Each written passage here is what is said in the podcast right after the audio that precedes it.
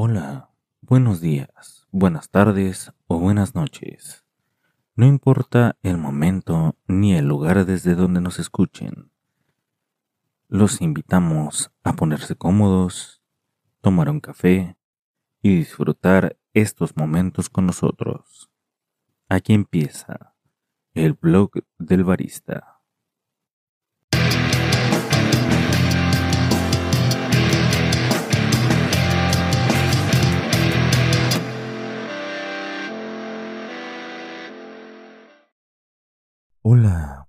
Yo soy el barista y este es el episodio número 6 y también el especial número 1 que se titula Datos curiosos de los baristas y el café.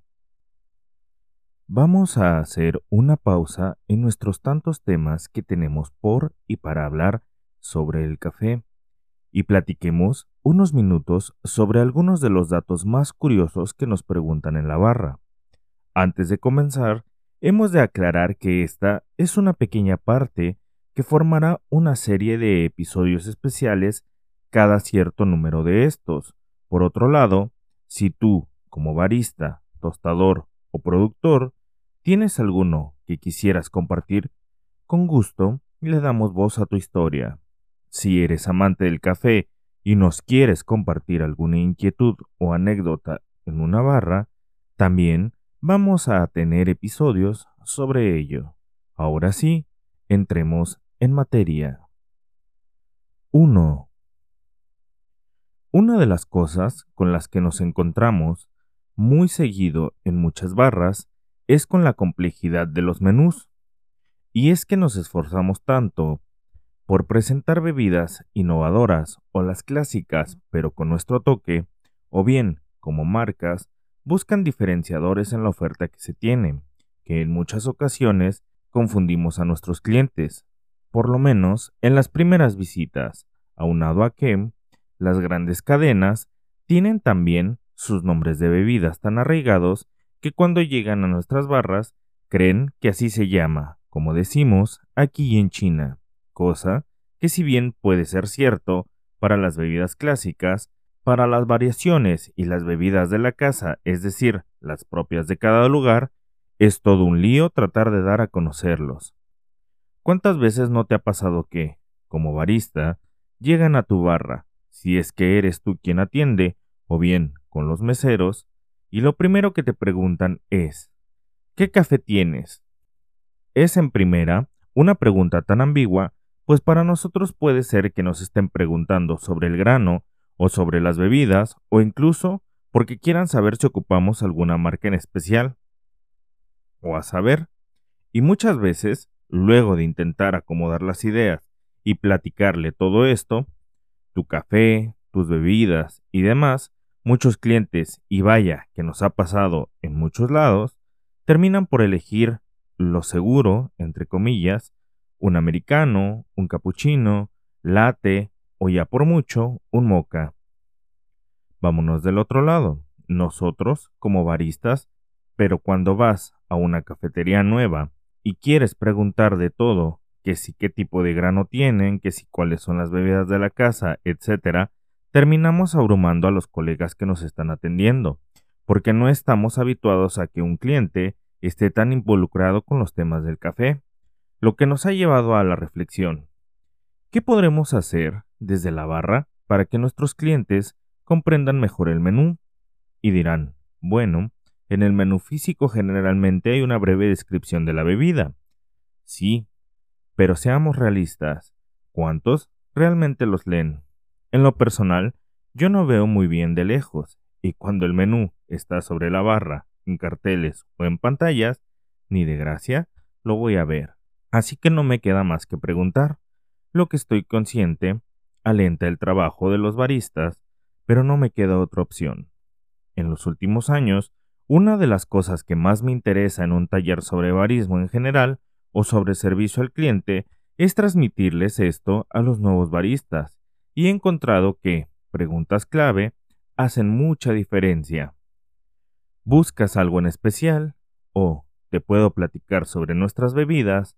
o bien cómo te gustan tus bebidas, son algunas de ellas, que rompen el hielo y nos permiten ahondar en los gustos o preferencias de nuestros clientes y hacerles vivir una mejor experiencia. No decimos que esto vaya a ser una ley o que esto sea lo 100% correcto, solo es una sugerencia y una invitación a la reflexión. Cuéntanos, ¿qué haces o qué harías tú para lograr este objetivo? 2.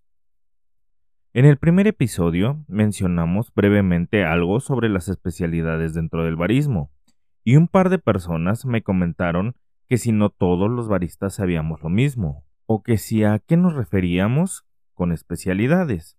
Y aquí está la respuesta. Sí, en teoría, todos como baristas dominamos los diferentes roles de la barra, desde la atención al cliente, el manejo de caja y los propios de nuestro oficio la calibración de máquinas y molinos, la preparación de bebidas con base en espresso, las bebidas frías y frappés, el arte latte, los métodos de extracción, que también se conoce como brew bar, etc. Pero, y con base en los cursos, certificaciones y diplomados que vayamos haciendo a lo largo de nuestra carrera, nos vamos decantando sobre uno o más de estos aspectos, haciendo así que nos especialicemos en un rubro más que en otro. Por ejemplo, conozco compañeros que son buenísimos con el arte late, pero no podrían arreglar una máquina o molino, o expertos en reparación de estas máquinas que les cuesta el hacer y dominar un método de extracción. De hecho, está la especialización en el mundo, no solo del barismo, sino del café, que existen diversas competiciones a nivel mundial, que justamente premian a los mejores de cada aspecto. Por ejemplo, tenemos la Mundial de Arte Late, que son los dibujos que se hacen sobre la superficie de café, con la espuma de la leche cremada. También está la Mundial de Baristas, en general, en la que se presentan tres bebidas diferentes con base en espresso. La propia de Brew Bar, que ya decíamos son los métodos de extracción. Otra, tenemos una que se llama World Coffee in Good Spirits, que es algo así como coctelería con alcohol y café. Para el resto de la industria tenemos la Mundial de Catación, de Tostado, y uno un poco aparte, pero también muy importante, que es Taza de Excelencia, que premia a los mejores granos de cada país asociado. Es decir, que sí, hay muchas especialidades, todas tan importantes e interesantes, que lo ideal sería poder conocer y dominar todas, pero muchas veces eso es complicado por muchísimos factores, pero de estas competencias y de estas especialidades ya hablaremos en su momento en un episodio dedicado a cada una. 3. La cafeína, la bendita cafeína. ¿Los humanos tomaríamos el café aún sin la cafeína? Bueno, en parte sí, existen los descafeinados. Luego les platico de qué va este proceso. Pero en este punto quiero platicar del mito más grande que existe y que creo que desde que comencé en esta industria hace poco más de 10 años es lo que más me he encontrado. La cantidad de cafeína que tiene cada bebida y hay una en particular que pareciera estar muy satanizada en este aspecto. Me refiero al espresso, y es que en la gran mayoría está la creencia de que un espresso tiene mucha cafeína, pero no, en realidad no. Ahora que hablemos del espresso nos extenderemos a gusto con ello, pero dejemos un par de datos acá. Según estudios y dependiendo de muchos factores, la media de cafeína que presentan los espresos es de 60 a 80 miligramos, cuando bebidas como el café tipo americano que preparamos en nuestras casas u oficinas, en estas cafeteras de filtro, suele tener unos 120 miligramos aproximadamente. La Organización Mundial de la Salud recomienda un consumo diario de 300 miligramos de cafeína para no tener efectos negativos o nocivos, ya que esta es un alcaloide, que sí, tiene propiedades estimulantes del sistema nervioso, pero que en altas concentraciones se vuelve todo lo contrario y resulta bastante peligrosa. Seamos claros y objetivos. ¿Amamos el café?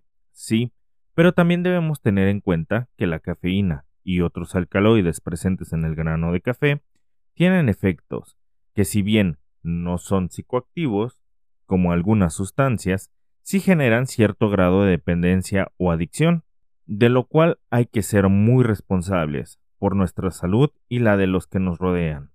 Como dicen las compañías de las bebidas alcohólicas, evitemos el exceso. El espresso es una bebida muy concentrada, sí, de sabor fuerte, también, pero cuando está muy bien elaborada, en técnica y con la base de un buen café, es altamente disfrutable. No le tengamos miedo. Y con esta conciencia, atrevámonos a probar y disfrutarla. Quién sabe, tal vez y termine siendo una gran experiencia. 4. ¿Le pones azúcar a tu café? Si tu respuesta es sí, corre, porque donde te alcancemos. No, no es verdad. Esta es una de las preguntas con la que inicio muchos de los talleres. La siguiente es, ¿por qué? Usualmente la respuesta es, porque está muy fuerte, o es porque es muy amargo. Y ese es el punto central. Usamos el azúcar para cambiar el sabor de muchas cosas. No nos comeríamos un limón solo, pero ¿qué tal una limonada? La cosa es que, como ya lo vimos en los episodios pasados, la búsqueda de una verdadera experiencia sensorial y la explotación del potencial de taza de los diferentes granos es algo bastante nuevo, en comparación con la historia del café, y es, desde su origen, el sabor amargo el más asociado a esta bebida. Pero esto no tendría por qué ser así. Gracias a estos esfuerzos últimamente sabemos que la taza ideal es la que balancea la acidez, el amargor, el salado y el dulzor. Sí, el dulzor natural del café. ¿Recuerdas que te dije que la pulpa tenía muchos carbohidratos? A decir verdad, la semilla también los tiene. Es más, de las moléculas esenciales de las células vegetales es precisamente la celulosa, que a grandes rasgos es un tipo de azúcar. Más bien está compuesta de varias moléculas de glucosa, que es un azúcar primaria, y durante el proceso tanto de beneficiado como de tueste, sufren diferentes transformaciones, pero sin perder una de sus principales características, su sabor dulce. Entonces, una taza de café no tendría por qué ser amarga. Esto se da por deficiencias en los procesos, sobre todo en el tueste. El ejemplo más práctico es el caramelo, que es azúcar que se calienta hasta cierto punto para obtenerlo. Pero, ¿qué pasa cuando nos pasamos de tiempo de exposición? Se quema, ¿cierto? Y aquí sabe el caramelo quemado, amargo. Listo, hasta aquí. Gracias. No, espera. Esta es una de las razones del amargor, entre otras. Pero para no desviarnos, el punto es que, no, el café no debería ser amargo. Y el agregarle o no azúcar u otras cosas a nuestra bebida debería de ser una opción y no una necesidad.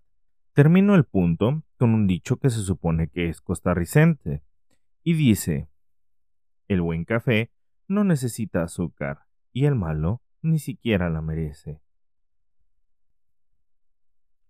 5. ¿Cuál es el mejor café? Y esa, amigas y amigos, es la pregunta de los 65.000. Y es que, ¿A qué barista, tostador o comercializador de café no le han hecho esta pregunta?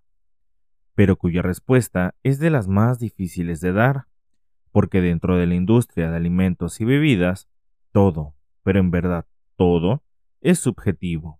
Esto es, todo está sujeto al gusto particular de cada individuo, por lo que decir que esto o aquello es lo mejor no tiene el más mínimo sentido, porque para mí puede ser este, pero para ustedes puede ser aquel.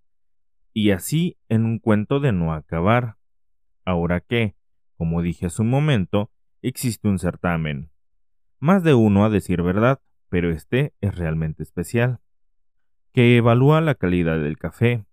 No está regido por la subjetividad, es decir, no está sujeto a los gustos de los jueces, sino a estándares y una serie de pruebas que acreditan que el resultado es ampliamente confiable.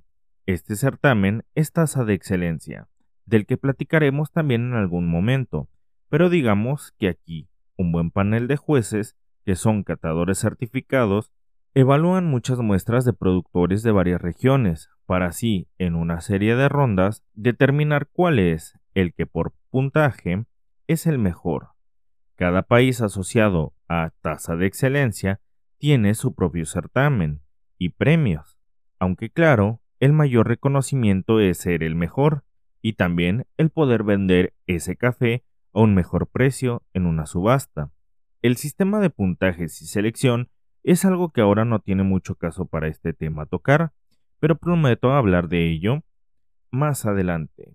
Regresando, por gusto, no, no hay un el mejor, entre comillas, café, pero por concurso y evaluación objetiva, sí, siempre y cuando tu país esté asociado a tasa de excelencia, si hay uno, el mejor, que eso sí, va a depender el resultado en tasa del trato que le dé el maestro tostador y finalmente el barista que lo prepare. Y si te preguntas cuál es el de México, este 2022 los tres mejores son el primer lugar en Chiapas, el segundo en Veracruz y el tercero en Puebla. Y si quieres conocer más de este certamen, prometo hacer un capítulo especial. Pero si no puedes esperar, te recomiendo que visites la página de Tasa de Excelencia México. Hasta aquí, amigas y amigos, dejamos estos datos que espero te gusten y de los cuales seguramente volveremos a hablar, pero más a fondo en su momento. Nos despedimos no sin antes agradecer tu tiempo y tus comentarios. Recuerda que este espacio es tuyo. Esperamos saber de ti y que nos apoyes en el próximo que viene. Todo con el fin de que México tenga más y mejores baristas. Hasta la próxima.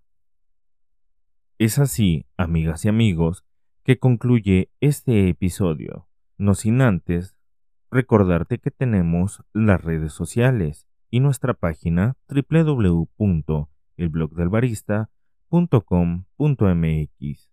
Cualquier duda, comentario o sugerencia, estamos abiertos. Se despide de ustedes el barista. Gracias por su atención.